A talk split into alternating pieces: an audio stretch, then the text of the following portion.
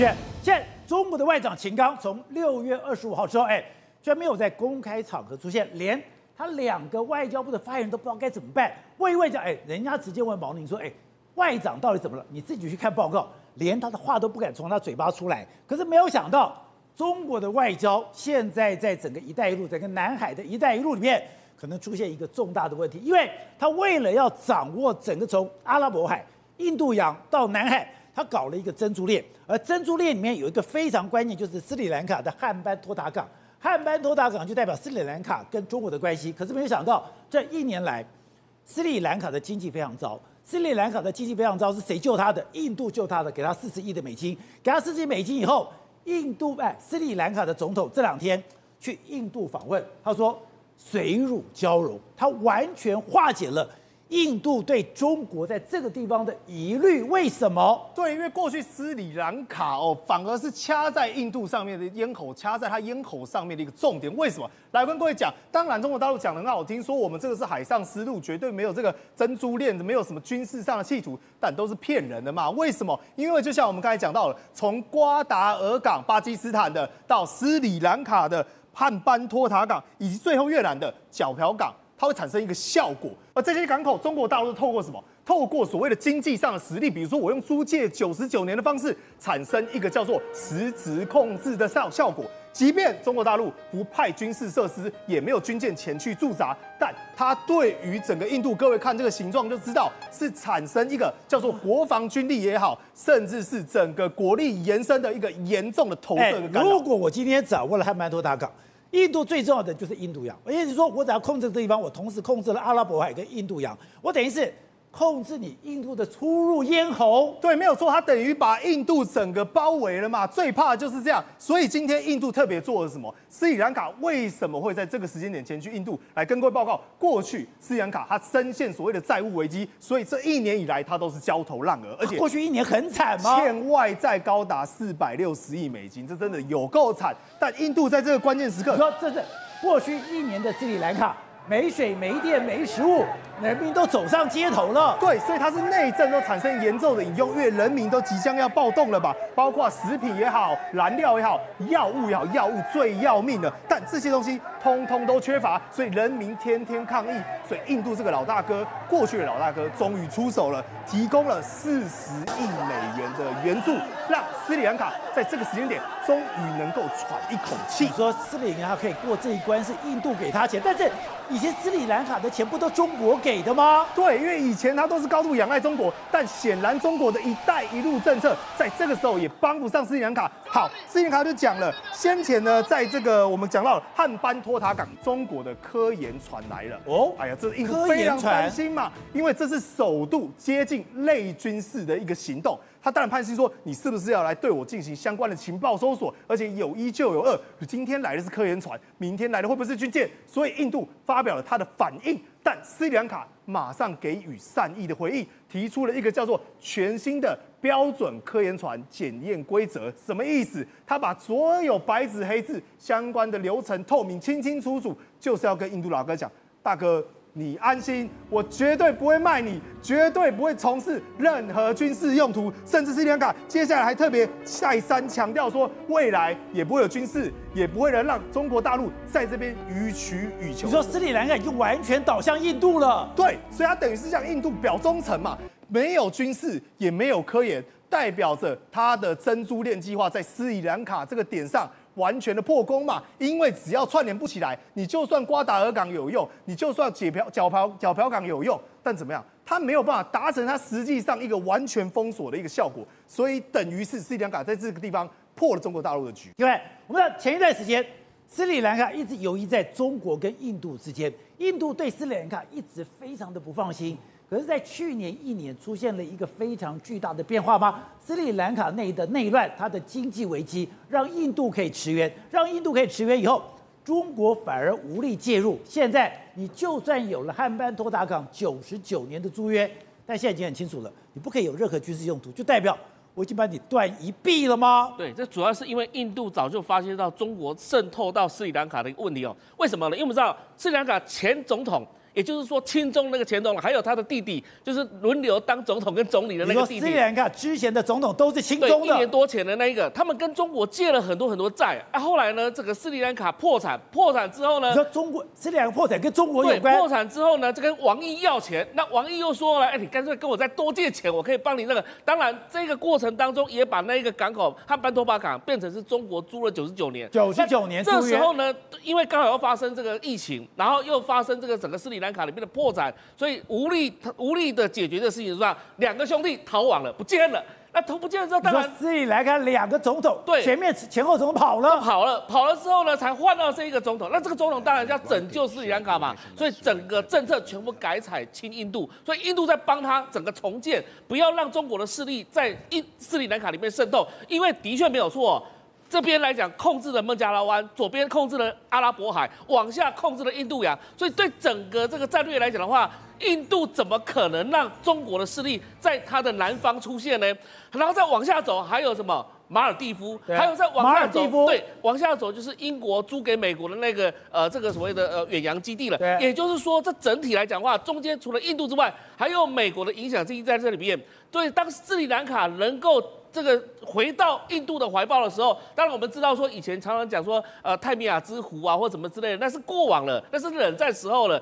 现在来讲的话，整个印度加入了四方同盟之后，在这个过程当中，他也不可能让中国的势力在这里出现。我们看到的，中国当时要发展它的远洋实力，它曾经啊让它的潜艇哦直接经过了南海，经过了印度洋，一直到什么？一直到了瓜达尔港。他等于说，我要去掌握这个地方的水域，我不但要掌握这方的水域，我也要学美军，我要开始建构我在这里的港口。所以我们讲，那就是他的珍珠链计划。所以在这个巴基斯坦的瓜达尔港，在这个斯里兰卡的汉班托达港，在缅甸的皎漂港，我就建立我可以使用的港口。不但我有使用的港口，我这边都有管线，皎漂港到中国，瓜达尔港也可以直接到了乌鲁木齐，我都有路上的管道，我就完全的覆盖对我这边的影响力。可是没有想到。过去一年的时间，居然出现了一个翻天覆地的大变化。这个最重要、最关键的汉班托塔港，斯里兰卡跟中国渐行渐远了。中国以前这个所谓的珍珠链啊，或者是所谓的珍珠项链的这个战略啊，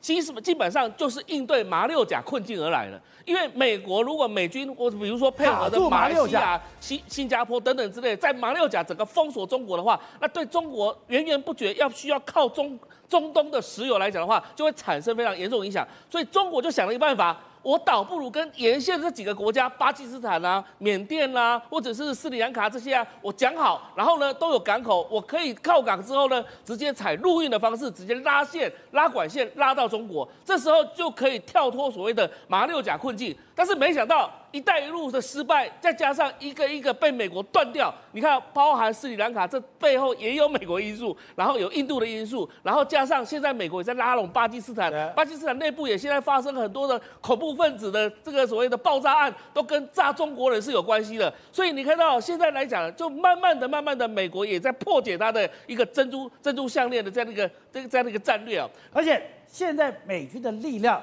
也非常清楚的进来，因为刚刚讲之前中国想在打，在这里有个摩里西斯，非常小，以前是台湾的邦交国。我要在这个嘛，我要侵入在这个地方，我要这边变成一个我的军事港口的维修补给站。就现在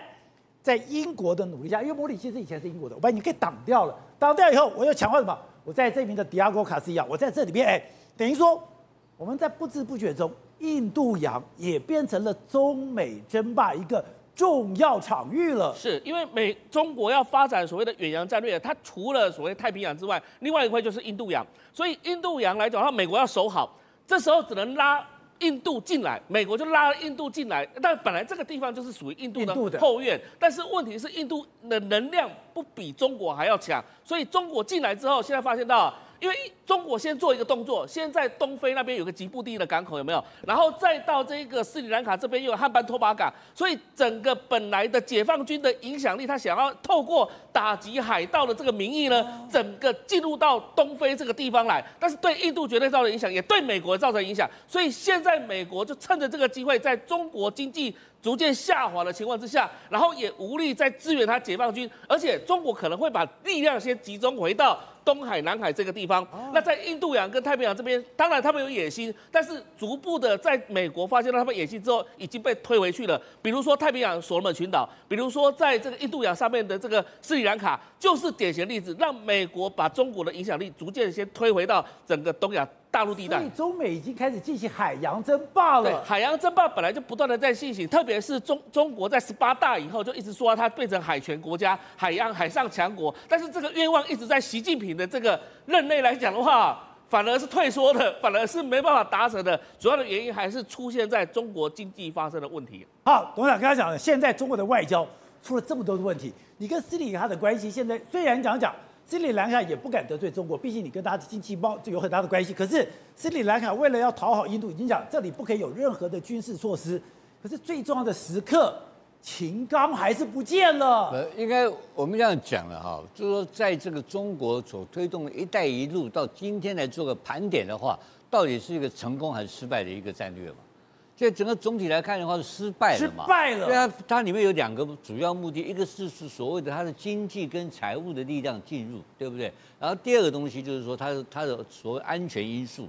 它开始有它的军力的延伸嘛。那军力的延伸，它做远洋投射能力，它有远洋的投射力量嘛。但是这两项目标目前因为整个整个突然间产生了这个新冠肺炎之后。全世界产生一个巨大的一个经济的从经济的这个这个这个非常大的一个震撼，震撼然后垮掉了嘛，整个经济失败了，所以中国现在自己没有钱了，所以没有钱之后，我真的没钱了，他没有钱，所以这个就是回到“一带一路”的失败是一个核心问题。啊，一带一路，你现在“一带一路”你放出很多钱，你就不一定收回来了，没办法，没收不回来已经是事实。那收不回来的事实，原来中国有钱。现在现在本身也有财务也有经济的问题嘛，对本身它国内经济一塌糊涂，然后外销一塌糊涂，它美国外的投资现在也开始萎缩，都离外商都离开中国，这是完全这是刚好这是这是这是天灾人祸同时发生。那这个时候呢发生这个，那秦刚这个事情呢也是个莫名其妙的事件发生嘛？为什么这时候会发生？这个我觉得事出必有因啊，因为我认为就是火箭军。从去年十月份开始，被美国的航、美国的空军学校、空军、美国的空军学校，把它爆料了，他所有的火箭军的资料。那天开始就已经注定了火箭军必定要发生事情嘛。那必定发生事情，到底现在破案了没有？我认为根本还没有嘛。因为火箭军的整个资料的全部抖出去的情况是非常严重，他等于等于说把它。每一个飞弹连部以上资料全部全部都曝光，就是每一个发射点、攻击点之后全部曝光，哎，这还得了的事情？然后搞到现在自己内部的人心不稳，而且很明显的，这个的曝光的后面的力量不是一个单纯的说美国力量嘛，而是你本身中国里面的敌对势力所造成的有政治有政变的因素在这里面，反袭的力量，是反嘛，就是整个的。反袭的力量在开始在酝酿，在开始发动，所以我觉得秦刚这个事情是其来有自，刚好他这个事情他本身就刚好卡到跟这些人发生关系，所以至于这个桃色纠纷的问题呢，本来就是原来就存在的一个事实。那这个那这个女性本身跟这些的所谓的军方的这些人的勾勾搭搭，也是长期的关系。就是你昨天讲过，用派系来分别的话，他们就是以前的江系人马嘛。那秦刚是习系的，是习的直接挑出来人马，那他能够搭到这个江搭搭到这个新的派系上面去的话，当然大家是相这个这个是相得益彰的一件事情，而且跳船成功，对不对？结果马上就被破案了嘛，就是问题在这里。